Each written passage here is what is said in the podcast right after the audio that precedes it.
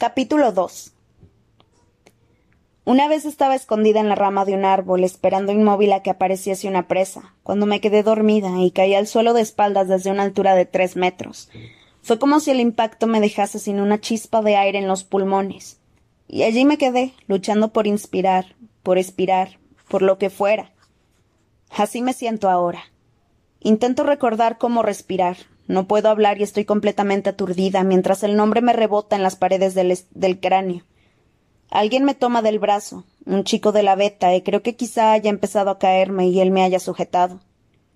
Tiene que haber un error. Esto no puede estar pasando. Prim solo tenía un boleto entre miles.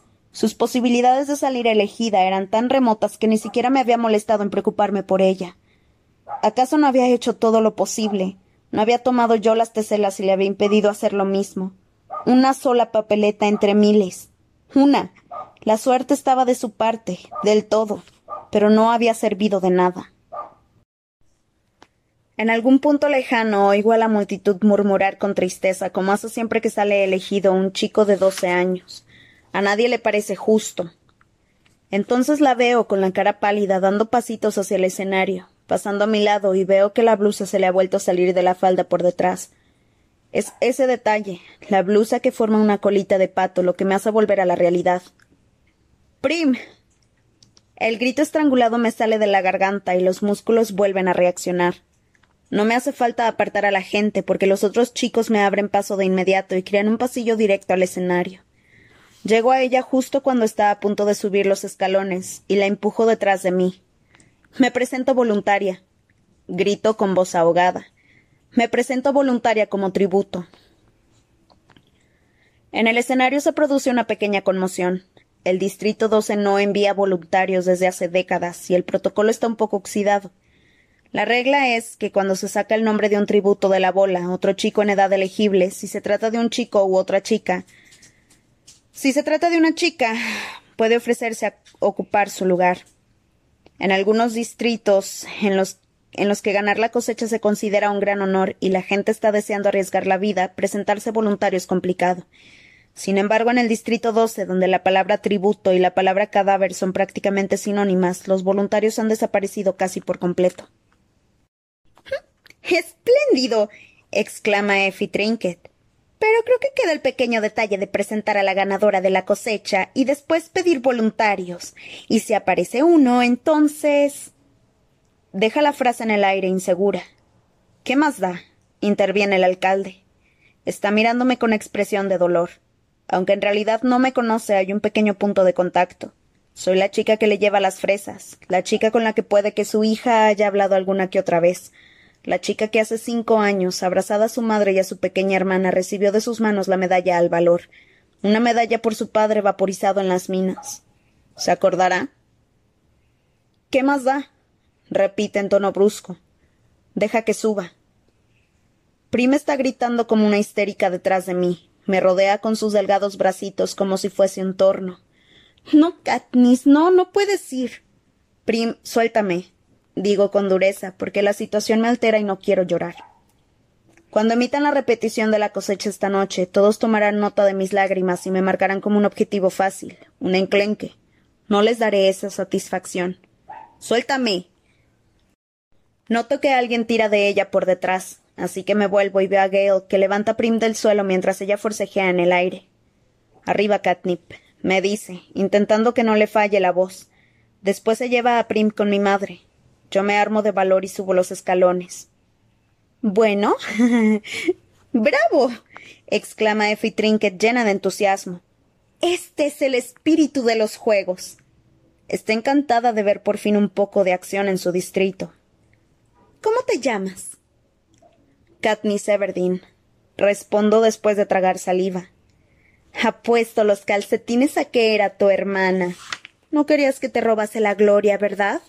Vamos a darle un gran aplauso a nuestro último tributo. Canturrea Effie Trinket. La gente del Distrito 12 siempre podrá sentirse orgullosa de su reacción. Nadie aplaude, ni siquiera a los que llevan las papeletas de las apuestas, a los que ya no les importa nada. Seguramente es porque me conocen del quemador, o porque conocían a mi padre, o porque han hablado con Prim, y a ella es inevitable quererla. Así que, en vez de un aplauso de reconocimiento, me quedo donde estoy, sin moverme, mientras ellos expresan su desacuerdo de la forma más valiente que saben. El silencio. Un silencio que significa que no estamos de acuerdo, que no lo aprobamos, que todo esto está mal. Entonces pasa algo inesperado. Al menos yo no lo espero, porque no creo que el Distrito 12 sea un lugar que se preocupe por mí. Sin embargo, algo ha cambiado desde que subí al escenario para ocupar el lugar de Prim, y ahora parece que me ha convertido en alguien amado. Primero una persona, después otra, y al final casi todos los que se encuentran en la multitud se llevan los tres dedos centrales de la mano izquierda a los labios, y después me señalan con ellos. Es un gesto antiguo, y rara vez usado de nuestro distrito, que a veces se ve en los funerales. Es un gesto de dar gracias, de admiración, de despedida a un ser querido. Ahora sí corro el peligro de llorar, pero por suerte, Hamish escoge este preciso momento para acercarse dando traspiés por el escenario y felicitarme. Mírenla, mírenla bien. Brama, pasándome un brazo por sobre los hombros. Tiene una fuerza sorprendente para estar tan hecho pedazos. Me gusta, el aliento le huele a licor y hace bastante tiempo que no se baña. Mucho. No le sale la palabra durante un rato. Coraje.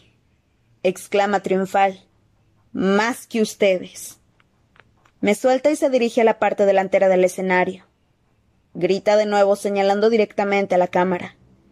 ¿Se refiere a la audiencia o está tan borracho que es capaz de meterse con el Capitolio? Nunca lo sabré porque justo cuando abre la boca para seguir, Hamish se cae del escenario y pierde la conciencia. Es un asco de hombre, pero me siento agradecida porque con todas las cámaras fijas en él, tengo el tiempo suficiente para dejar escapar el ruidito ahogado que me bloquea la garganta y recuperarme. Pongo las manos detrás de la espalda y miro hacia adelante. Veo las colinas que escalé esta mañana con Gale y por un momento añoro algo, la idea de irnos del distrito, de vivir en los bosques, sin embargo, sé que hice lo correcto al no huir, porque quién si no se habría presentado voluntario en lugar de Prim. A Hamish se lo llevan en una, en una camilla, y Effie Trinket intenta volver a poner el espectáculo en marcha. ¡Qué día tan emocionante! exclama mientras manosea su peluca para ponerla en su sitio, ya que se ha torcido notablemente hacia la derecha. Pero todavía queda más emoción. Ha llegado el momento de elegir a nuestro tributo masculino. Con la clara intención de contener la precaria situación de su pelo, avanza hacia la bola de los chicos con una mano en la cabeza. Después toma la primera papeleta que se encuentra. Vuelve rápidamente al podio y yo ni siquiera tengo tiempo para, para desear que no lea el nombre de Gale. Pita Melark. Pita Melark. Oh, no. Pienso. Él no. Porque reconozco su nombre, aunque nunca he hablado directamente con él. Pita Melark. No, sin duda hoy la suerte no está de mi parte. Lo observo avanzar hacia el escenario, altura media, bajo y fornido, cabello rubio ceniza que le cae en ondas sobre la frente. En la cara se le nota la conmoción del momento. Se ve que lucha por guardarse sus emociones, pero en sus ojos azules constato la alarma que tan a menudo encuentro a mis presas.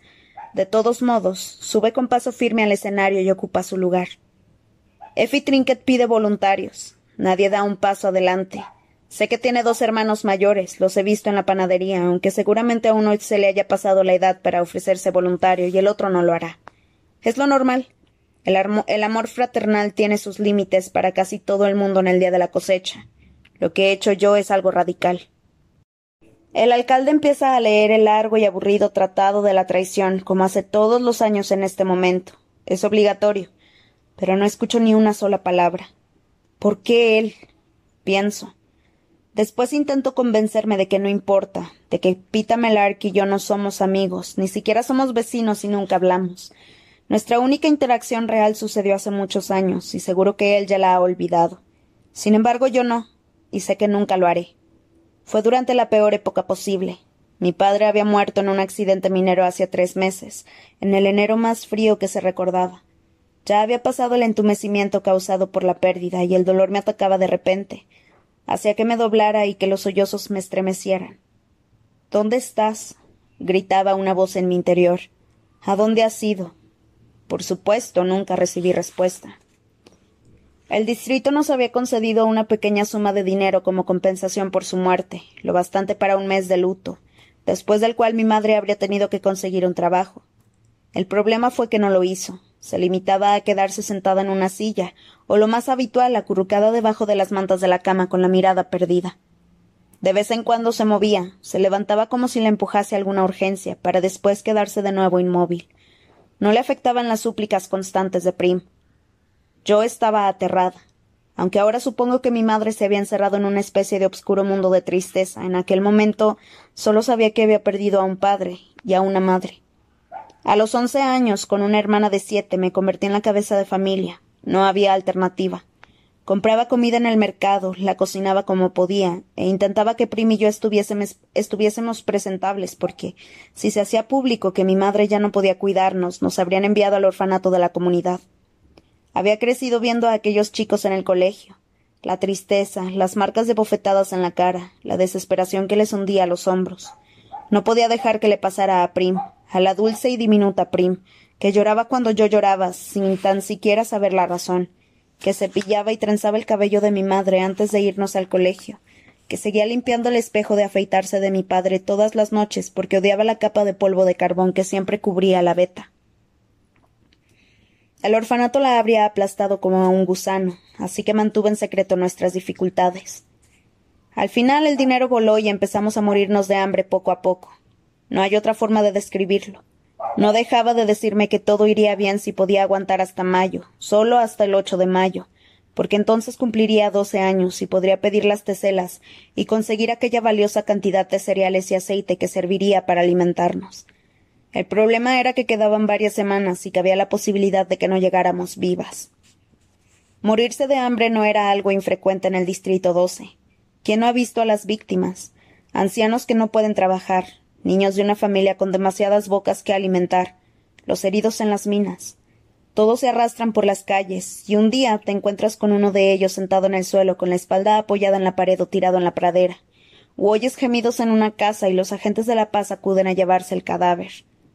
El hambre nunca es la causa oficial de la muerte. Siempre se trata de pulmonía, congelación o neumonía. Pero eso no engaña a nadie. La tarde de mi encuentro con Pita Melark, la lluvia caía en implacables mantas de agua helada. Había estado en la ciudad intentando cambiar algunas ropas viejas de bebé de prima en el mercado público sin mucho éxito. Aunque había ido varias veces al quemador con mi padre, me asustaba demasiado aventurarme sola en aquel lugar duro y mugriento. La lluvia había empapado la chaqueta de cazador de mi padre que llevaba puesta y yo estaba muerta de frío. Llevábamos tres días comiendo agua hervida con algunas hojas de menta seca que había encontrado en el fondo de un armario. Cuando cerró el mercado, temblaba tanto que se me cayó la ropa de bebé en un charco lleno de barro. Pero no la recogí porque temía que si me agachaba no podría volver a levantarme. Además, nadie quería la ropa. No podía volver a casa, Allí estaban mi madre, con sus ojos sin vida, y mi hermana pequeña, con sus mejillas huecas y sus labios cuarteados.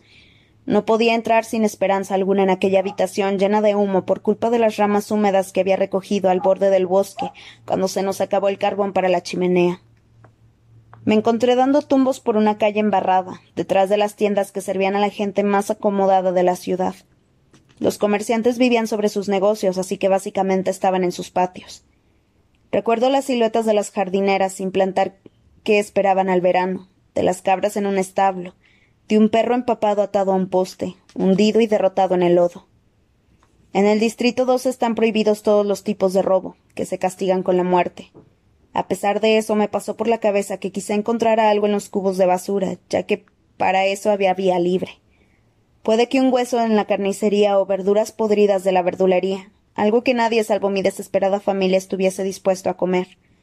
Por desgracia, acababan de vaciar los cubos.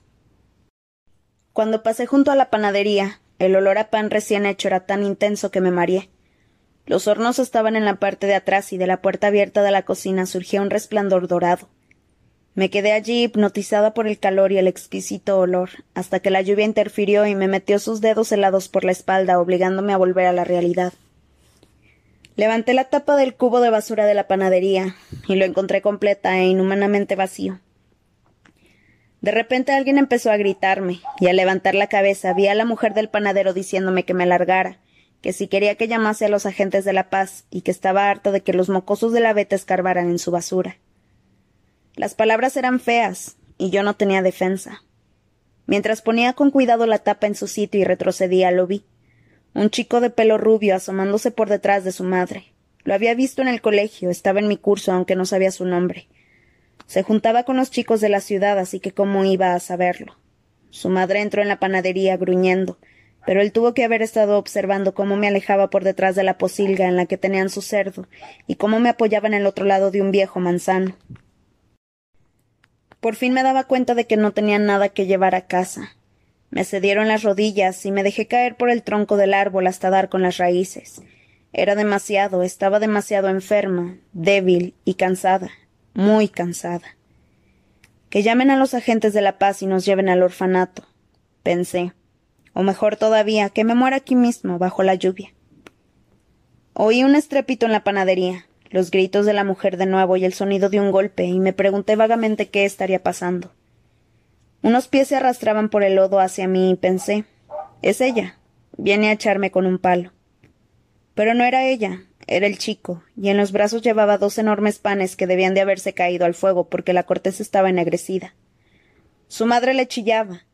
Dáselo al cerdo, crío estúpido, ¿por qué no? Ninguna persona decente va a comprarme el pan quemado. El chico empezó a arrancar las partes quemadas y a tirarlas al comedero. Entonces sonó la campanilla de la puerta de la tienda y su madre desapareció en el interior para atender al cliente. El chico ni siquiera me miró, aunque yo sí lo miraba a él, por el pan y por la marca roja que le habían dejado en la mejilla. ¿Con qué lo habría golpeado su madre? Mis padres nunca nos pegaban, ni siquiera podía imaginármelo. El chico le echó un vistazo a la panadería como para comprobar si había moros en la costa, y después de nuevo atento al cerdo, tiró uno de los panes en mi dirección. El segundo lo siguió poco después, y acto seguido el muchacho volvió a la panadería arrastrando los pies y cerró la puerta con fuerza. Me quedé mirando el pan sin poder creérmelo. Eran panes buenos, perfectos en realidad, salvo por las zonas quemadas. Quería que me los llevara yo. Seguro porque los tenía a mis pies. Antes de que nadie pudiera ver lo que había pasado, me metí los panes debajo de la camisa, me tapé bien con la chaqueta de cazador y me alejé corriendo.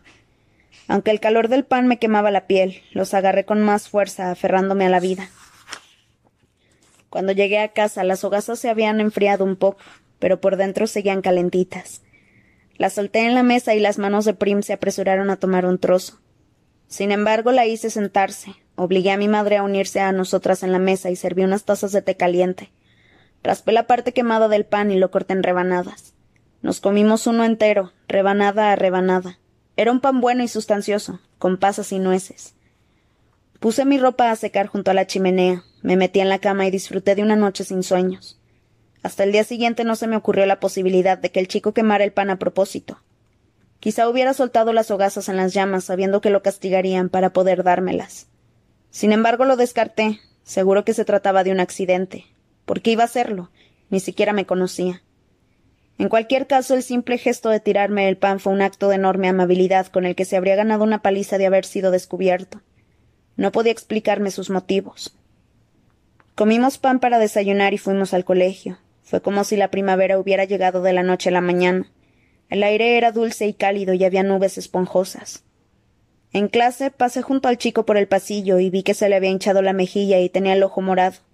Estaba con sus amigos y no me hizo caso pero cuando recogí a Prim para volver a casa por la tarde, lo descubrí mirándome desde el otro lado del piano, del patio. Nuestras miradas se cruzaron durante un segundo. Después él volvió la cabeza. Yo bajé la vista avergonzada y entonces lo vi. El primer diente de león del año. Se me encendió un foco en la cabeza. Pensé en las horas pasadas en los bosques con mi padre y supe cómo íbamos a sobrevivir. Hasta el día de hoy no he sido capaz de romper la conexión entre este chico Pita Melark, el pan que me dio esperanza y el diente de león que me recordó que no estaba condenada. Más de una vez me he vuelto en el pasillo del colegio y me he encontrado con sus ojos clavados en mí, aunque él siempre aparta la vista rápidamente. Siento como si le debiera algo, y odio deberle cosas a la gente. Quizá debería haberle dado las gracias en algún momento, porque así me sentiría menos confusa. Lo pensé un par de veces, pero nunca parecía ser el momento oportuno y ya nunca lo será, porque nos van a lanzar a un campo de batalla en el que tendremos que luchar a muerte. ¿Cómo voy a darle las gracias allí? La verdad es que no sonaría sincero, teniendo en cuenta que estará intentando cortarle el cuello. El alcalde termina de leer el lúgubre tratado de la traición y nos indica a Pita y a mí que nos demos la mano. La suya es consistente y cálida, igual que aquellas hogazas de pan. Me mira a los ojos y me aprieta la mano como para darme ánimos. Aunque quizá no sea más que un espasmo nervioso. Nos volvemos para mirar a la multitud mientras suena el himno de Pane. En fin, pienso. Hay veinticuatro chicos. Sería mala suerte que tuviera que matarlo yo. Aunque últimamente no hay quien se fíe de la suerte.